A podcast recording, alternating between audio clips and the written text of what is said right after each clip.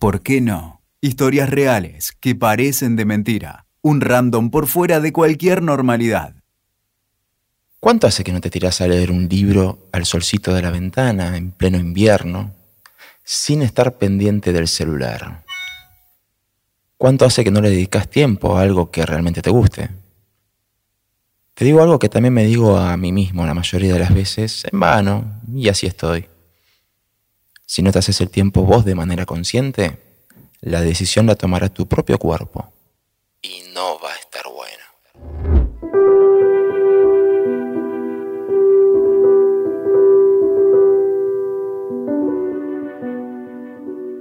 Odio la autoayuda. La odio desde que vi por primera vez la etapa de Tus zonas erróneas, estropeando la biblioteca familiar cuando tenía unos 5 o 6 años. Aprendí a leer temprano y las tapas de los libros me fascinaban. De golpe estaba esa deformidad que con el tiempo comencé a odiar aún más, como si el Nicolás del futuro, el que desprecia los manuales de autoayuda, se hubiera contactado con el Nicolás de la infancia y le hubiera dicho al oído, a los únicos que ayudan los manuales de autoayuda es a las cuentas bancarias de sus autores. Habiendo dejado esto en claro, que de vez en cuando se ha colado y se seguirá colando en algún que otro podcast, de esos donde intento describir el daño que son capaces de generar los gurúes de las frases hechas que no resisten el mínimo análisis objetivo, paso a preguntarte algo porque necesito saber si no estoy totalmente fuera de lugar. ¿Cuándo fue la última vez que disfrutaste de algo a pleno, sin pelear por el tiempo o sin sentir culpa por estar disfrutando de algo en soledad? Sí, dije pelear por el tiempo. No contra el tiempo, ni contra el paso del mismo, sino pelear por el tiempo. Por tenerlo, por no perderlo, para que no se vaya a manos de otros. Amo ir al cine, o al teatro, o a recitales, porque sé que por dos horas, dos horas y media, 62 horas si es una peli de Scorsese, me veo obligado a aislarme del mundo y disfrutar. No tengo otra cosa que hacer que disfrutar.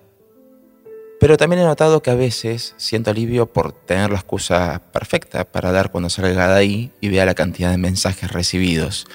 Y sé que no soy el único.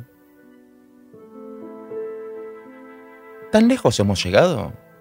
¿En qué momento perdimos el control sobre nuestro tiempo no laboral, sobre nuestro ocio, sobre nuestro tiempo totalmente libre? Hace unos días mi hermano me preguntó cuántos discos tengo. Son muchos. Para luego volver a preguntarme, ¿y en qué momento escuchas tanto? Como si me sentara a escuchar dos discos de corrido. No recuerdo bien qué respondí, aunque es probable que le haya dicho algo del tipo, cuando no me preguntan pelotudeces. Pero unas horas después me volvió a caer la pregunta en la cabeza para dispararme una idea. ¿Cómo no voy a ser un tipo con tanto trastorno psiquiátrico vinculado a la ansiedad si vivo en un mundo para el cual no fui preparado? No nacimos para esto. Camaradas, compañeros correligionarios, podcast escuchas, lejos de querer ser un podcast de queja, esto pretende ser uno de aceptación. Es la realidad que nos toca. Y una vez que hayamos ganado la enorme batalla de aceptar esto que parece tan simple, pero que es de las cosas más difíciles de aceptar, ahí podremos preguntarnos, ¿qué hago con todo esto? A ver, disfruto de escuchar discos enteros, realmente lo disfruto, y la gente me mira con cara rara, como si hablara de una costumbre del siglo XVI, o como si fuera un melancólico. Es curioso porque no conozco a nadie que se levante del cine en la mitad de la película y vuelva al día siguiente para terminar de verla. Ahí nadie dice nada, ¿no? Ahí está perfecto pago una suma de dinero cuantiosa para ver una película que no tengo idea de si me gustará o no, rodeado de desconocidos, gente que comenta, otros que preguntan qué pasó, tipos que llegan tarde y justo se sientan al lado tuyo por lo que tienen que frotarte las nalgas por la cara mientras piden disculpas. A veces, otros que no paran de hacer ruidos de pochoclo, paquetes que se abren, gaseosas que se acabaron hace media hora, pero todavía pueden hacer ruido. En esa circunstancia tan costumbrista, nadie, pero nadie discute que se debe ver la película de manera completa. Además, hay que fumarse media hora de publicidades antes del film. Y obviamente aplaudir al final, como si Spielberg estuviera sentado en la sala. Un debate similar tuve con un amigo cuando quise explicar los motivos de mi reniegue hacia las ediciones grandes éxitos de cualquier artista. Le expliqué que esos son curros de las discográficas, que a mí me gusta escuchar la canción en el disco que corresponde y en el lugar que el artista decidió que esté, que por algo están ahí. Cuando me trató de purista, le dije que le iba a armar un grandes éxitos de Marlon Brando, con sus mejores escenas, pero sin ninguna película completa, a ver si entendía algo. Creo que no me dirigió la palabra por unos días, pero el punto quedó claro. Pero volviendo al tema. Hay personas que liquidan una temporada entera de una serie en una noche y te miran con cara extraña porque te sentás a escuchar un disco de punta a punta. Hay tipos que revientan una saga de películas en un fin de semana y arquean una ceja, generalmente la izquierda, cuando les comentás que conseguiste una edición especial en vinilo de 180 gramos microsurcado de un álbum. Hay personas, la mayoría, que no ve nada malo en gastar 6 mil dólares en 18 cuotas en un televisor, pero no entiende que inviertas en un equipo de música medianamente aceptable para escuchar discos. Sí, discos. Discos de vinilo, discos compactos, y mejor que ni se enteren que tengo una casetera. Y cuando hablo de vinilos, también puedo ponerme en purista y me termino peleando con los que gastan fortuna en discos para ponerlos en una bandeja conectada por USB. ¿Qué parte de sonido analógico no comprendimos? ¿No podemos vivir ninguna cosa en estado de pureza? Tengo todas las plataformas de streaming habidas y por haber, todas. Lo cual incluye servicios de películas que nunca tienen la que buscas y al menos dos plataformas de música. Si no lo experimentaron, no tienen idea de la diferencia de sonido que hay entre un archivo de información musical y las vibraciones captadas por una púa sobre un surco. Es como mirar un paisaje con cataratas en los ojos y que en un pase de magia te las quiten. Pago mensualmente por las plataformas, a sabiendas de que nada de lo que estoy viendo o escuchando será mío. En las películas a nadie le sorprende, pasamos del videoclub al streaming. Pero en lo que hace a la música, no tengo nada que discutir. Si das de baja tu servicio de streaming a fin de año y multiplicas la guita gastada por el tiempo que lo utilizaste y lo dividís por la cantidad de discos que podrías haberte comprado, bla, bla, bla, bla, mira, te simplifico la cuenta. No tenés nada. Nada. No quiero sonar a viejo melancólico, ni a palos, no, no es eso. Primero, antes que nada, son elecciones. Yo respeto las elecciones de los demás. No entiendo por qué deberíamos dar explicaciones sobre nuestros gustos, aunque muchas veces las tengo. Pero además, realmente amo los avances tecnológicos. Y de hecho, aquí estoy haciendo un podcast, luego de haberme sumado a todo lo que se me cruzó desde mi primera computadora en 1992. Salas de chats, ICQ, MSN, MySpace, Blogger, Facebook, Twitter, Instagram. Salvo Fotolog y Snapchat, pasé por todos. No podría vivir sin Internet por más de una semana, creo, pero sí extraño algo que me costaba definir, hasta que encontré la palabra indicada. Fronteras. Extraño algunas fronteras. ¿Viste que cuando intentas cruzar una frontera geográfica alguien te pregunta quién sos y por qué estás ahí? Todos sabemos a qué nos enfrentamos cuando vamos a cruzar una frontera. Y sin embargo, a la hora de hablar de los espacios del otro, del tiempo del otro, todos son soberanos, menos el otro.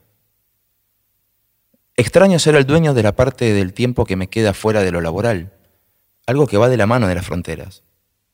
Te preguntarás de qué corno hablo con el tema de las fronteras. De entrada, la de la privacidad. ¿Cuántas veces recibiste un mensaje del trabajo fuera del horario laboral en los últimos días?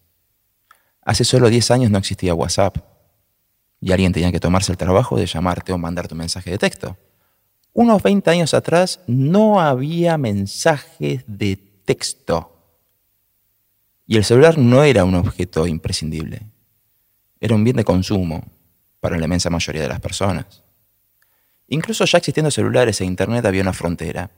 En casa el celular nadie lo agarraba, si era un embole. Muy bonito, pero es un telefonito portátil.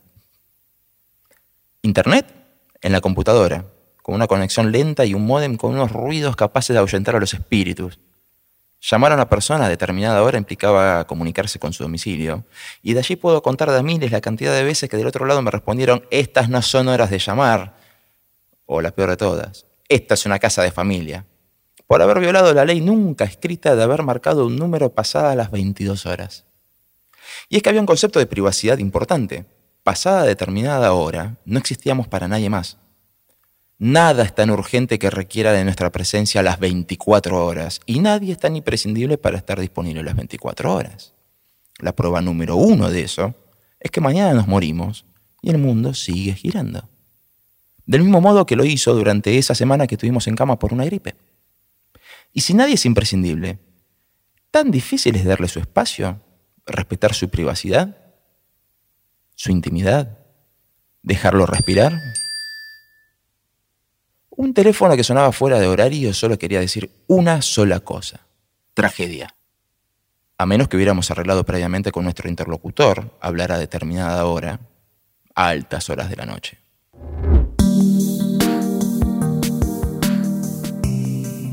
No todas las generaciones fueron la última en hacer tal cosa. De hecho, las sociedades han sido bastante estáticas por siglos, con cambios muy lentos.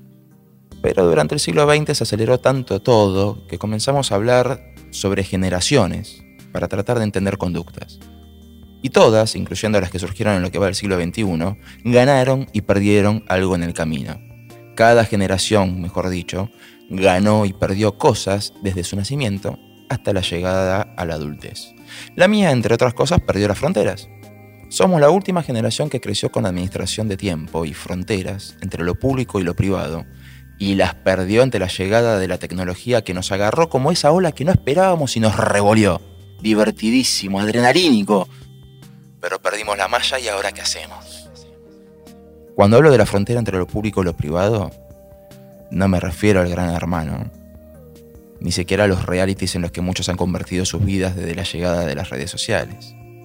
Me refiero a la frontera entre nuestro rol social y nuestra vida.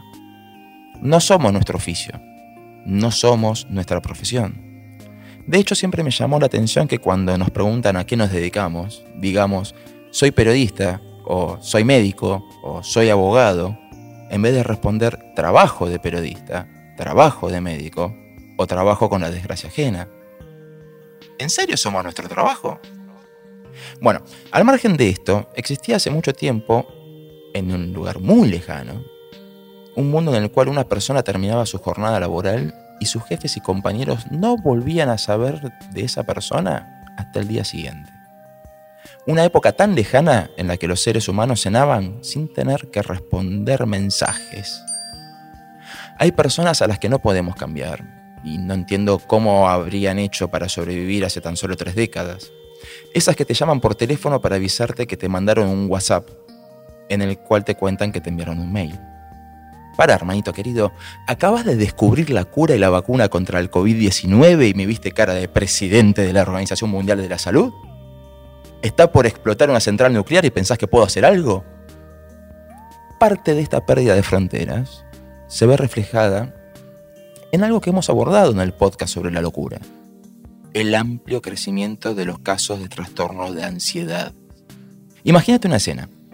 Estás sentado en un pupitre en un aula de una escuela secundaria. Suena el timbre y el profesor dice, nos vemos la semana que viene. Imagínate que salís a la calle, saludas a alguno de tus compañeros, te tomas el colectivo con otros, a medida que se bajan, se saludan y no tenés noticias de ellos hasta el día siguiente. Raro, ¿no? Imagínate que el profesor te indica un trabajo práctico grupal y tenés que coordinar con tus compañeros para estar a determinada hora en la puerta de una biblioteca o de una hemeroteca. Imagínate que no podés llegar tarde porque no tenés cómo avisarles. Imagínate que tenés que tomar nota en la biblioteca de lo que te pidió el profesor para ese trabajo práctico, volver a tu casa y hacer tu parte, y hacerla bien. Para algunos puede sonar a pesadilla, pero si hay algo que la avanzada tecnológica no trajo fue un beneficio que mejorara todo eso. O mejor dicho, no culpemos al celular. Trajo todo lo necesario para solucionarlo, pero nos importó un huevo. Ahora avisamos que llegamos tarde. Podemos ser impunemente impuntuales. Total, estamos avisando. Ahora contamos con la Biblioteca de Alejandría en la palma de nuestras manos y los niveles de cultura general dan ganas de llorar Ahora tenemos una rayita roja que nos indica que estamos escribiendo mal una palabra y nadie le presta atención. Te están avisando, amiguillo. El celular te está advirtiendo que estás escribiendo mal una palabra y no te importa.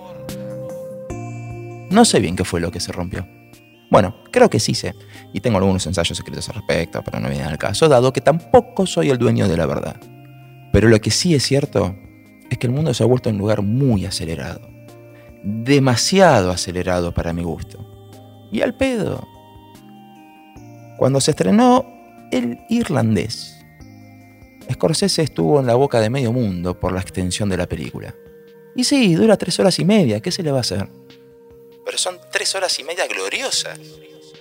Lo curioso es que he leído estas quejas en bocas de queridos amigos que en un fin de semana pasaron 19 horas viendo la saga completa de Star Wars. Son personas que te citan frases completas del Padrino, que tampoco es un corto publicitario. O que en una noche liquidaron completita la última temporada de La Casa de Papel. Tanto daño nos hizo lo inmediato que hasta nos sentimos con derecho de decirle a Scorsese cuánto tiene que durar su película. No hay tiempo de más y puteamos porque liquidamos una serie en una tarde y falta un año para que estrenen la segunda temporada. Y no hablo de otra generación, ¿eh? Hablo de la mía y de las más viejas también. Hace poco me invitaron los chicos de STAM, un podcast sobre judaísmo y cultura pop, a participar de un episodio en el cual iban a hablar de la influencia de The Nanny, la niñera. Y me colgué con el tema de que recordé que había que esperar. Esperar el inicio de la temporada, esperar el día de la semana, esperar la hora del estreno del capítulo. Lo mismo ocurría con Los Simpsons antes de que acumularan más temporadas que días de un mes promedio. Que eso haya cambiado no está bien ni está mal, es un hecho, punto. Cambió. Y como todo cambio, trajo sus consecuencias. No sé si se dieron cuenta que hemos hecho un culto a algo que hoy sería inviable. Las sitcoms. Aún seguimos adorando a series que terminaron hace décadas. Jóvenes de 18 y jovatos de 60 y pico se siguen riendo con Seinfeld, con Mad About You o Friends, en un listado sin fin de un formato que hoy no es tolerable por los tiempos. Hoy te arman un revival de Seinfeld y lo hacen quemando 10 temporadas en un fin de semana. Mejor dicho, 10 años en dos días. Repito, 10 años en dos días es inviable. Los que veíamos Friends en tiempo real, por poner un ejemplo, episodios de 22 minutos más cortes publicitarios, solo los martes, sabíamos las reglas. Querías saber si Chandler le iba a pedir la mano a Mónica o si se pudría todo, tenías que esperar una semanita. ¿Querías saber cómo seguía? Tenías que esperar cinco meses porque había acabado la temporada. ¿Querías repetir algún capítulo? Jódete. ¿Te lo perdiste? Lo repites a la medianoche por única vez. ¿También te lo perdiste? Jódete.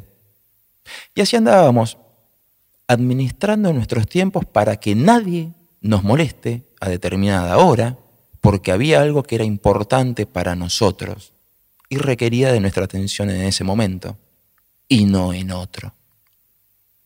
Y había que ser paciente. No había lugar para ansiosos. La televisión antes de la irrupción del streaming fue un enorme domador de ansiosos. En muy poco tiempo pasamos a la cultura del yo quiero. Yo quiero ver la serie completa de una. Yo quiero que la película dure menos. Yo quiero que tenga otro final. Yo quiero tener a mi disposición todas las canciones del mundo, aunque siempre escuche las mismas cinco listas. Yo quiero, yo quiero, yo quiero, yo quiero y lo quiero ya. ¿Cómo no vamos a hacer un combo de ansiedades si no tenemos límites ni lo sabemos poner? Porque no se trata de colocarnos en víctimas nada más, ¿eh? Seamos honestos. Nosotros también enviamos mensajes a cualquier hora a cualquier persona. Detesto los servicios de mensajería instantánea. Me parecen de lo más prescindible que se ha inventado en los últimos tiempos. Ninguna de sus funciones son exclusivas y solo nos arrastran a la ansiedad ansiedad por no ser mal educados a no responder, ansiedad por quedarnos esperando a que nos respondan. Un mensaje instantáneo es prácticamente una invitación a invadir la privacidad, el tiempo del otro.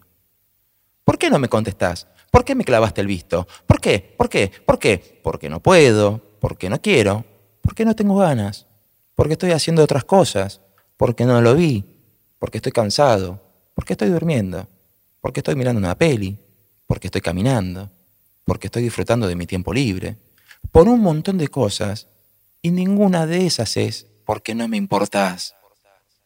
Y como si estuvieran al mando de sádicos que solo buscan la aniquilación de la humanidad, a los servicios de mensajería instantánea le sumaron los mensajes de audio. Oh. Como no podía ser de otra forma, hay gente, más de lo que uno quisiera, que te mandan audios de medio segundo. Y hay gente, más de lo que uno quisiera, que te envía audios de más de 10 minutos. O sea, para pasar en limpio, y como un servicio a la cultura general, dos tipos idean una máquina que envía mensajes en 1836. Un Tano inventa el teléfono en 1854 aproximadamente. 130 años después aparecen los celulares de ladrillos. Unos 40 años más tarde le suman Internet al telefonito.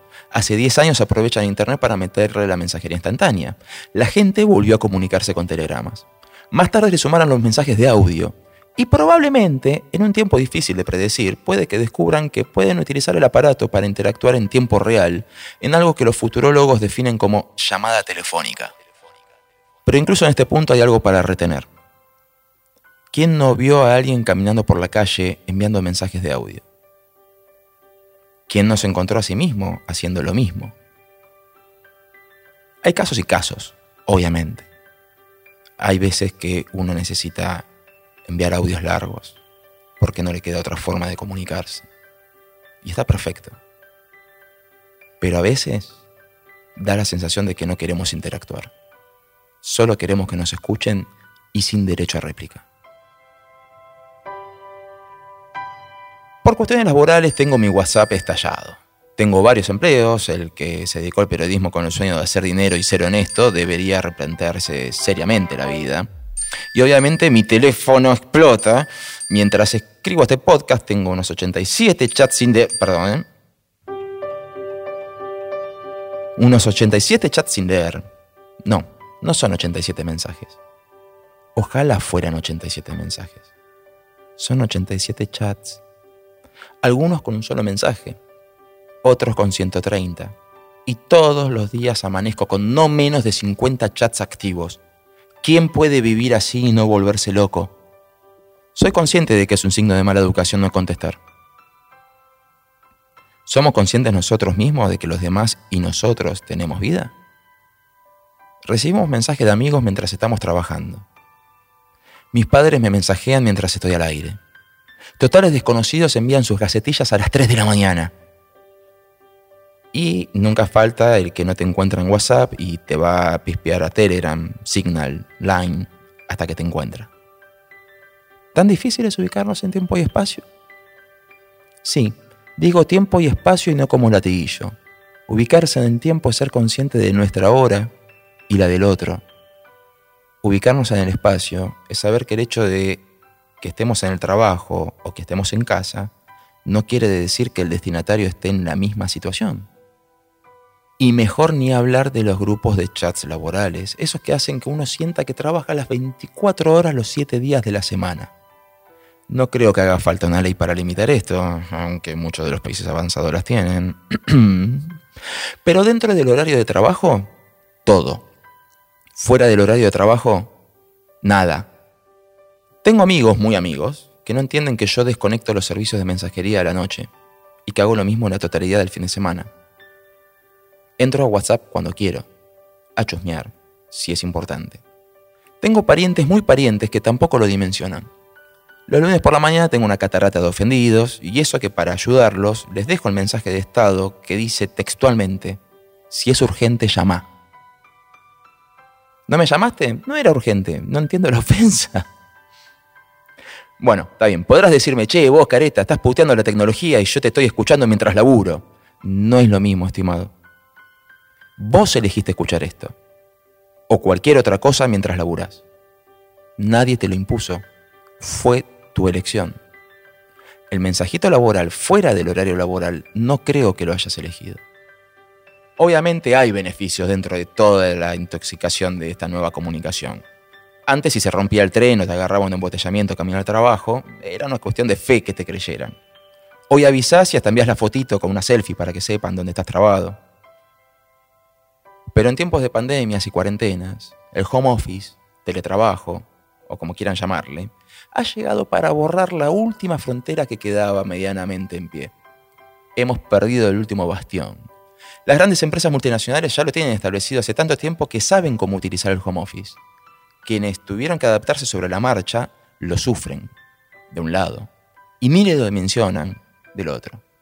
Si en la oficina te laburo de 9 a 17, a ver, ¿en qué momento pasó que ahora laburo de 8 a 22 horas? ¿Porque estoy en la supuesta comodidad de mi casa? ¿Piensan que no tenemos nada mejor para hacer el resto del día?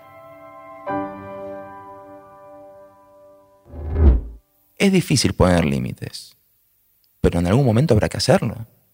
No sé cómo tampoco, pero el derecho al ocio a ver si lo entendemos, el derecho al ocio fue una conquista laboral que llevó mucho tiempo y sangre.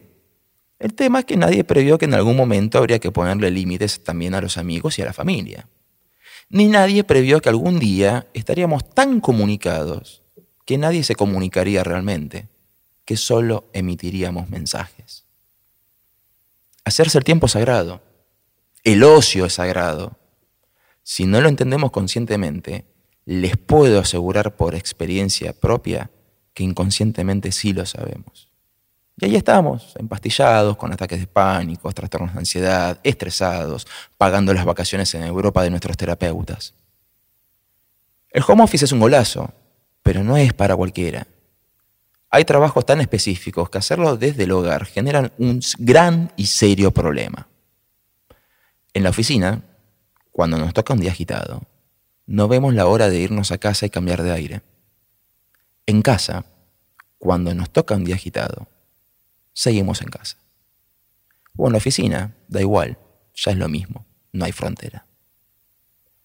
Y yo realmente quiero llegar a mi casa, apagar el teléfono, encender el equipo de música, elegir un álbum, olerlo, colocar el disco, sentarme, y disfrutarlo de punta a punta, como el artista eligió grabarlo. Quiero sentir la piel de gallina en un momento épico, quiero putear la genialidad de una secuencia de acordes inexplicable, quiero cerrar los ojos y sentirme un intruso en el estudio de grabación. Es mi momento, mío y de nadie más. De nadie.